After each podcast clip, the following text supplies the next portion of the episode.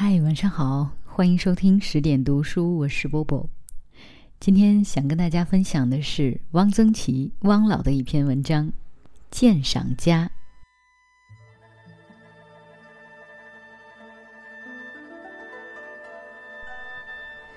全县第一个大画家是季陶民，第一个鉴赏家是叶三。叶三是个卖果子的。他这个卖果子的和别的卖果子的不一样，不是开铺子的，不是摆摊儿的，也不是挑着担子走街串巷的。他专门给大宅门送果子，也就是给二三十家送。这些人家他走得很熟，看门的和狗都认识他。到了一定的日子，他就来了。里面听到他敲门的声音，就知道是叶三。挎着一个金丝篾篮，篮子上插着一把小秤。他走进堂屋，扬声称呼主人。主人有时走出来跟他见见面，有时就隔着房门说话。给您称五斤。什么果子？是看也不用看的，因为到了什么节令送什么果子都是一定的。叶三卖果子从不说价。买果子的人家也总不会亏待他，有的人家当时就给钱，大多数是到节下、端午、中秋、新年再说。叶三把果子称好，放在八仙桌上，道一声得罪，就走了。他的果子不用挑，个个都是好的。他的果子的好处，第一是得四时之鲜。世上还没有见这种果子，他的篮里已经有了。第二，是都很大，都均匀，很香，很甜，很好看。他的果子全都从他手里过过，有疤的，有虫眼儿的，几筐破皮变色过小的，全都剔下来，贱价卖给别的果贩。他的果子都是原装，有些是直接到产地采办来的，都是树熟，不是在米糠里焖熟了的。他经常出外，出去买果子比他卖果子的时间要多得多。他也很喜欢到处跑，四乡八镇，哪个园子里什么人家有一棵什么出名的好果树，他都知道。而且和原主打了多年交道，熟的像是亲家一样了。别的卖果子的下不了这样的功夫，也不知道这些路道，到处走能看很多好景致，知道各地乡风，可谈资助，对身体也好。他很少得病，就是因为路走得多。立春前后卖青萝卜，棒打萝卜。摔在地下就裂开了。杏子、桃子下来时，卖鸡蛋大的香白杏，白的像一团雪，只嘴儿以下有一颗红线的一线红蜜桃。再下来是樱桃，红的像珊瑚，白的像玛瑙。端午前后，枇杷。夏天卖西瓜，七八月卖河鲜。仙灵、鸡头、莲蓬、花下藕，卖马牙枣，卖葡萄。重阳近了，卖梨，河间府的鸭梨，莱阳的半斤酥。还有一种叫做黄金坠子的，香气扑人，个儿不大的甜梨。菊花开过了，卖金菊，卖地不起旗子的福州蜜菊。入冬以后，卖栗子，卖山药，粗如小儿臂；卖百合，大如拳；卖碧绿生鲜的檀香杆。他还卖佛手、香橼，人家买去配架装盘，书斋清供，闻香观赏。不少深居简出的人，是看到叶三送来的果子，才想起现在是什么节令了的。叶三卖了三十多年果子，他的两个儿子都成人了，他们都是学布店的，都出了师了。老二是三贵，老大已经升为二贵了。谁都认为老大将来是会升为头柜的，而且会当管事的。他天生是一块好材料。他在店里头是一把算盘，年终终结时总得由他坐在账房里哔哔啵啵打好几天，接待厂家的客人，研究进货。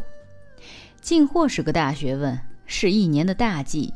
下年多进哪路货，少进哪路货，哪些必须常备，哪些可以试销，关系全年的盈亏，都少不了他。老二也很能干，量布丝布，丝布不用剪子开口，两手的两个手指头夹着，借一点巧劲儿，嗤的一声，布就撕到头了，干净利落。店伙计的动作快慢也是一个布店的招牌，顾客总愿意从手脚麻利的店伙手里买布，这是天分，也靠练习。有人就一辈子都是迟钝笨拙，改不过来。不管干哪一行，都是人比人，这是没有办法的事儿。弟兄俩都长得很神气，眉清目秀，不高不矮。布店的店伙穿的都很好，什么料子实心儿，他们就穿什么料子。他们的衣料当然是价廉物美的，他们买衣料是按进货价算的。不加利润，若是零头还有折扣，这是布店的规矩，也是老板乐为之的。因为店伙穿的时髦，也是给店里装门面的事儿。有的顾客来买布，常常指着店伙的长衫或翻在外面的短衫的袖子：“照你这样的，给我来一件。”弟兄俩都已经成了家。老大已经有了一个孩子，叶三抱孙子了。这一年是叶三五十岁整生日，一家子商量怎么给老爷子做寿。老大、老二都提出，爹不要走宅门卖果子了，他们养得起他。叶三有点生气了，嫌我给你们丢人？两位大布店的先生。有一个卖果子的老爹，不好看。儿子连忙解释：“不是的，您老人家岁数大了，老在外面跑，风里雨里，水路旱路，做儿子的心里不安。我跑惯了，我给这些人家送惯了果子，就为了祭祀太爷一个人，我也得卖果子。”祭祀太爷即季陶民，他大排行是老四，城里人都称之为四太爷。你们也不用给我做什么寿，你们要是有孝心，把四太爷送我的画拿出去裱了，再给我打一口寿菜。这里有这样一种风俗。早早就把寿材备下了，就是为讨个吉利，添福添寿。于是就都依了他。叶三还是卖果子，他真是为了季陶民一个人卖果子的。他给别人家送果子是为了挣钱，他给季陶民送果子是为了爱他的画。季陶民有一个脾气。一边画画一边喝酒，喝酒不就菜，就水果。画两笔，凑着壶嘴儿喝一大口酒，左手捏一片水果，右手执笔接着画。画一张画要喝二斤花雕，吃斤半水果。叶三搜罗到最好的水果，总是首先给季陶民送去。季陶民每天一起来就走进他的小书房，画室。叶三不需通报，由一个小六角门进去，走过一条碎石铺成的冰花曲径，隔窗看见季陶民，就提着捧着他的鲜果走进去。四太爷，枇杷，白沙的。四太爷，东墩的西瓜，三白。这种三白瓜有点梨花香味儿，别处没有。他给季陶民送果子，一来就是半天。他给季陶民磨墨、漂朱标、研时青时绿、抻纸。季陶民画的时候，他站在旁边很入神的看，专心致意，连大气都不出。有时看到精彩处，就情不自禁地深深吸一口气，甚至小声地惊呼起来。凡是叶三吸气、惊呼的地方，也正是季陶民的得意之笔。季陶民从不当众作画，他画画有时是把书房门锁起来的。对叶三可例外，他很愿意有这样一个人在旁边看着。他认为叶三真懂，叶三的赞赏是出于肺腑，不是假充内行，也不是愚昧。季陶民最讨厌听人谈话，他很少到亲戚家应酬，实在不得不去的时候，他也是道一道，喝半盏茶就道别，因为席间必有一些假名士高谈阔论。因为季陶民是大画家，这些名士就特别爱在他面前评书论画，借以卖弄自己高雅博学。这种议论全都是道听途说，似通不通。季陶民听了实在难受。他还知道，他如果随声答应应付几句，某一名士就会在别的应酬场所重犯他的高论，且说。兄弟，此言季陶民亦深为首肯。但是，他对叶三另眼相看。季陶民最佩服李富堂，他认为扬州八怪里富堂功力最深，大幅小品都好，有笔有墨，也奔放，也严谨，也浑厚，也秀润，而且不装模作样。没有江湖气。有一天，叶三给他送来四开李富堂的册页，使季陶民大吃一惊。这四开册页是真的。季陶民问他是多少钱买的，叶三说没花钱。他到三垛贩果子，看见一家的柜橱的玻璃里镶了四幅画。他在四太爷这里看过不少李富堂的画，能辨认。他用四张苏州片儿跟那家换了，苏州片花花绿绿的，又是簇新的，那家还很高兴。叶三只是从心里喜欢画，他从不瞎评论。季陶民画完了画，钉在壁上，自己负手远看，有时会问叶三：“好不好？好，好在哪里？”叶三大都能一句话说出好在何处。季陶民画了一幅紫藤，问叶三。叶三说：“紫藤里有风。”哦，你怎么知道？花儿是乱的。对极了。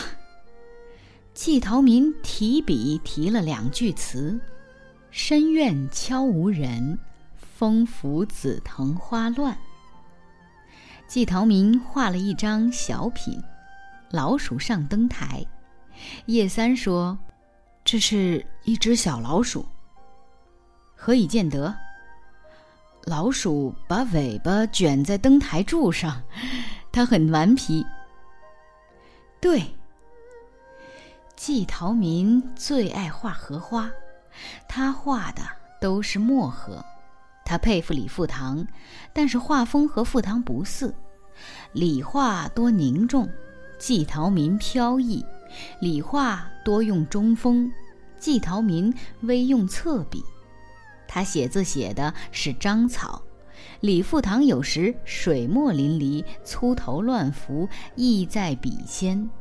季陶民没有那样的字汉，他的画是大写意。但总是笔意俱到，收拾得很干净，而且笔致疏朗，善于利用空白。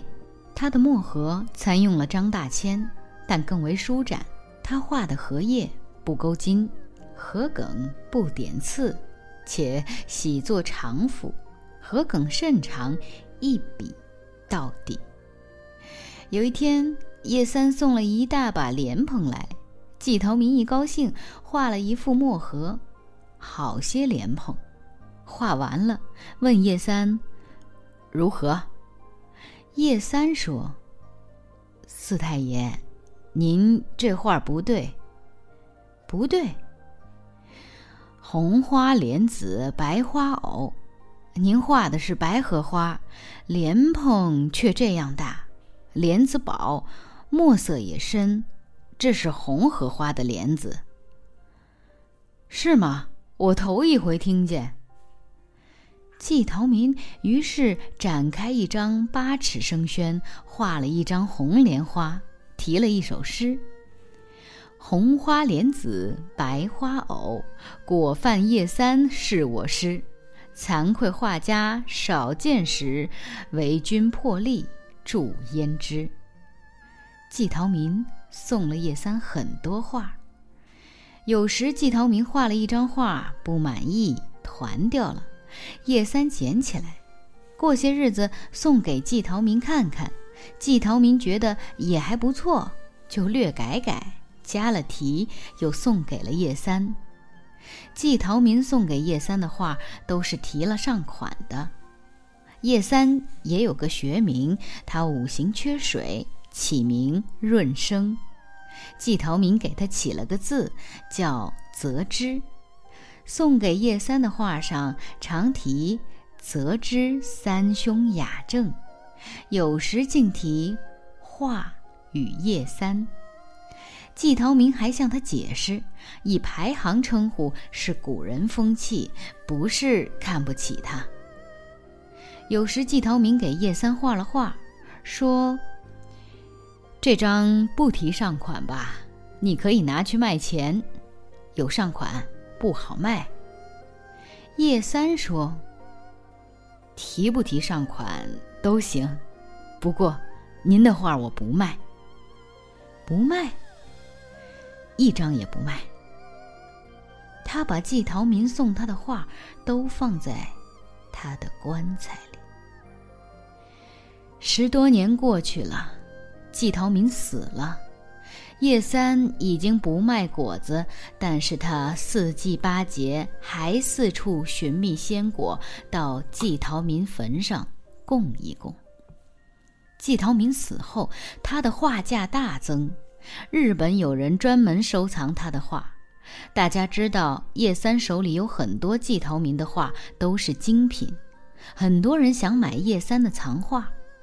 叶三说：“不卖。”有一天，有一个外地人来拜望叶三，叶三看了看他的名片，这人的姓很奇怪，姓石，叫石听涛。一问，是日本人。石听涛说：“他是专程来看他收藏的季陶民的画的。”因为是远道来的，叶三只得把画拿出来。石听涛非常虔诚，要了清水洗了手，焚了一炷香，还先对画轴拜了三拜，然后才展开。他一边看一边不停地赞叹：“哦，哦，真好，真是神品。”石听涛要买这些画，要多少钱都行。叶三说：“不卖。”石听涛只好怅然而去。叶三死了，他的儿子遵照父亲的遗嘱，把季陶民的画和父亲一起装在棺材里，埋了。一九八二年二月二十八日。好了，亲爱的听友们，这个故事就为大家读到这里。就像故事当中所写的一样，知音难觅。希望我的故事，我的声音也能找得到欣赏它的知音。今晚就是这样，我是 Bobo，在厦门跟各位说晚安。说些什么让你好过？怕怕对你说，说了什么，触碰伤口。你说一定是你的错，所以他要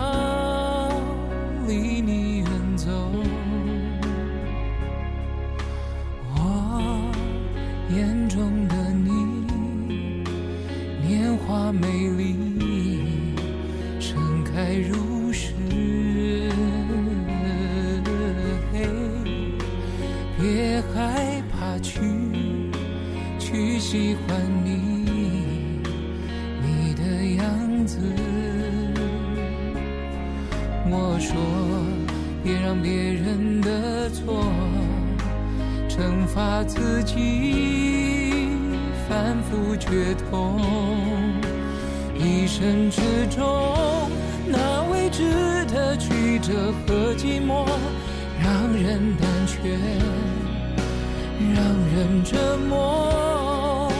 时光的手，将未知的过程换来结果，会让痛苦晒过。